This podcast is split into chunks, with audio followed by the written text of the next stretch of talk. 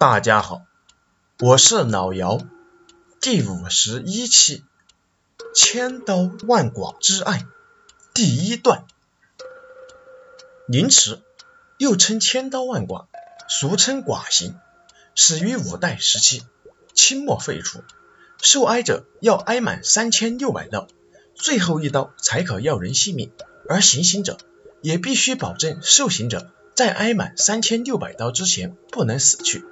如果受刑者在没挨满三千六百刀之前就死掉的话，那么受刑者也要受到凌迟的惩罚。凌迟不光是肉体上的痛苦，在精神上也是一种可怕的摧残。凌迟的凌字是凌辱，迟是慢的意思，也就是说，凌迟就是慢慢的羞辱人的肉体和灵魂。想想看，三千六百刀要割满三天三夜的时间。犯人要在市朝的中心脱光衣服，被无数的人围观着、议论着、嘲笑着、唾骂着。光是这种精神上的打击就足够让人崩溃了，还有肉体上的痛苦。所以说，凌迟这是针对人的灵魂和肉体的酷刑。我看着电脑上的资料，心里想着这种刑罚的可怕之处。昨天接到了一个案子，是一件作案手段极其恶劣的案件。是的，我是一名警察。昨天我正常上班，然后和每天一样坐在办公室里。不是我不工作，而是我们局里所管辖的地区非常太平。我在这里上班快五年了，除了各村丢鸡、丢狗、丢自行车的案子外，别说杀人案了，连打架的都没有。不过这天我接到了幺幺零指挥中心的电话，说是我们管辖区域内有人被杀了，叫我们马上出警。我连忙叫了几个人，开车就往那个出事的村子开去。在车上，我们几个还说了：“嘿，这事可新鲜了，居然有杀人案。”等到了地方后，我们看到出事的那家外面围了不少的人。我们几个人下了车，来到人群的外围，说道：“来来来，大家都散开，不要妨碍我们的工作。”这群人一看是警察来的，都往两边退去。然后我们几个就进了屋子。妈的，到现在我还后悔我是第一个进屋子的。那是一间小平房，里面有三间屋子。我们进去的中间屋子是厨房，而两边的屋子都是卧室。我第一个进到了左手边的屋子，然后我就被震惊了。这他妈的是干什么？我看到屋子里满是血迹，地上有，墙上有，窗子上有，竟然连天花板上也有。接着我往炕上看了一眼，然后我就捂着嘴跑出去吐了。跟我来的那几个刚从右手边的屋子里出来，就看到我跑向外面吐得稀里哗啦，他们也跟出来问我是什么情况。我说不出话来，只是用手指了指我去过的那间屋子。他们不知道我看了什么，都进了那间屋子。没到一分钟，这几个人也跑出来，然后跟我一样开始狂吐。我们的这种举动把村民给搞懵了。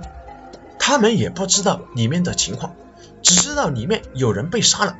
本来是有人要进去看的，不过被村长拦住了，说是不让破坏现场。而报案的人是谁，现在还不知道呢。过了一会儿，强尼先缓了过来，他走到我的身边说道：“去他大爷的！早知道是这种情况，打死我也不进去啊！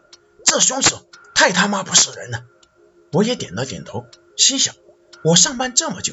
还从没见过这么血腥的案子。我看到那间屋子的炕上有一具尸体，不过这具尸体已经不完整了，四肢分离，五脏六腑散落在各处。最可怕的是，这尸体上的肉也被人割去了，摆放了整整一炕。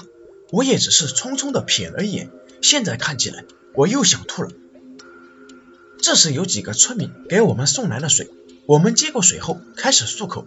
然后我跟强尼说：“赶紧的，请求支援，这情况我们收拾不了。对了，再去问问法医，怎么还没到？”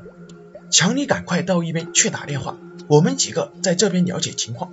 我找到了这边的村长，问他是谁报的案。村长说就是他报的。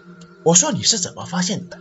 村长说道：“今天一大早，我在家里面待着，突然有人疯狂敲我家的门，我出去一看，是小吴的妈妈。”他跑得气喘吁吁，我让他进屋喝了杯水，他这才跟我说他的儿子杀人了。我问他：“你儿子把谁杀了？”小吴的妈妈说：“是小严。”我问道：“小严是谁？”村长说：“这个小严是我们村里的一个姑娘。这个小吴一直想跟小严处朋友，可是我听说啊，小严这姑娘一直没答应。”我问道：“那小吴呢？你们看到没？”村长说：“没有。小吴不是一直在屋子里面吗？”我一听心里一惊，刚才那个屋子里还有一个活人，我怎么没看到？想到这儿，我赶紧叫过来强尼，我说。你们刚才进屋的时候有看到一个男人吗？强尼说道：“没有啊，我们进屋后看到里面什么都没有，这这不就跑出来吐了吗？”我急急的说道：“走，快快快，凶手还在里面呢！”说罢，我又是第一个冲进了屋子，强尼等人跟随了进来。我进屋后也顾不上这恶心的场面，四下看了看，最后眼睛又移到了那个满是碎肉的炕上。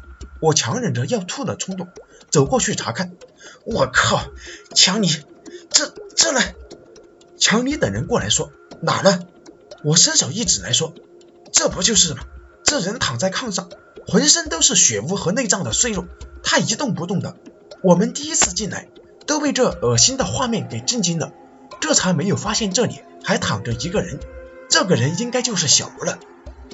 当我们几个人把小吴拉起来的时候，他一点反应都没有，强力给他戴上手铐，这才发现小吴的手里还抓着一堆东西。强尼看到小吴手上的东西后，马上又跑出去吐了。我走过去看了看，妈的，这他妈的是人的内脏吧？我让他放手，可小吴就好像没听见我说的话一样，我又冲他大喊了一句：“把手里的东西放下！”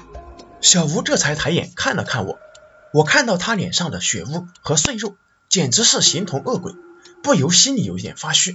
小吴轻轻的说道：“你让我放什么？”我说：“你手里的东西。”他低头看了看自己的手，然后把手抬了起来，冲着我说：“你说的是这个？”我捂着嘴，退后了两步，点了点头。小吴居然笑了：“呵呵，这可不行，他是我的，是我的。”这时强尼又回来了，他跟我说。法医来了，我让强尼和其他人先把小吴带出去，然后我又在屋里转了转，我在找凶器。小五找什么呢？我扭头一看，是法医进来了。我去，这法医太牛逼了！我刚进去的那会儿，可是没待上一分钟就跑出去吐了。这法医可好，进来看这场景，没吐也就算了，他居然还吃了东西，而且还吃的很香。法医看着我，一直盯着他。他也有些不好意思，说道：“呃，那那什么，还没吃早饭呢。这手抓饼我刚买的，还蛮热乎的。你要不？”我赶紧摆了摆手，说道：“一边去！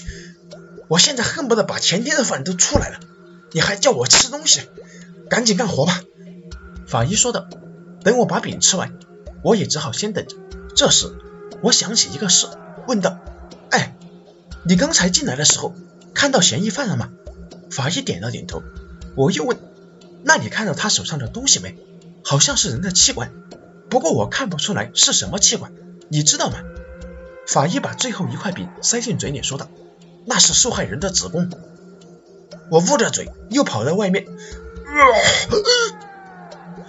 我在外面一直等着法医清理完现场出来，看他手里拎着两大袋子东西，不用想也知道那就是尸体了。我问道。里面都清理干净了吗？法医点了点头，说道：“我在里面还找到一样重要的东西。”我问道：“什么东西？”法医说：“一台 DV 摄像机。”我想那里面应该有很重要的线索，你们进去拿走吧，回去看看里面有什么好的线索。我又重新回到屋子里，进屋后，我看到木椅子上放着一台 DV 摄像机，戴上橡胶手套，把 DV 拿起来看了看，好像快没电了。就把它放进了证物袋里。嫌犯已经跟我们前一步走了，一会儿又有其他的警员过来封锁现场。出去后，我招呼强尼一声，我们几个人就回到警局了。回到警局后，我先把那台 DV 充上电，提审犯人的事情就不用我管了。下午的时候，我把那台 DV 摄像机的充电器拔掉，连上电脑后打开，我看到里面就一个视频文件，然后我就很手贱的点开了那个视频。视频打开后，我看到一张人脸，那是小吴的脸。他正把摄像机架在高处，固定好后，他转身走了出去。过了几分钟，他又进来了，不过他的身上还扛着一个人，这是一个女人。这个女人好像正处于昏迷当中。然后小吴就把这女人平躺放在了炕上，再用绳子把她的双手绑好。我看着这个女人身上穿着白色 T 恤，下身穿着浅色牛仔裤。这么说，这个女人就应该是那个死者小严的吧？接着，小吴开始在小严的身上乱摸，好像很急切的样子。开始先摸着小严的脸，然后他的脖子、他的肩膀、他的腰、他的大腿。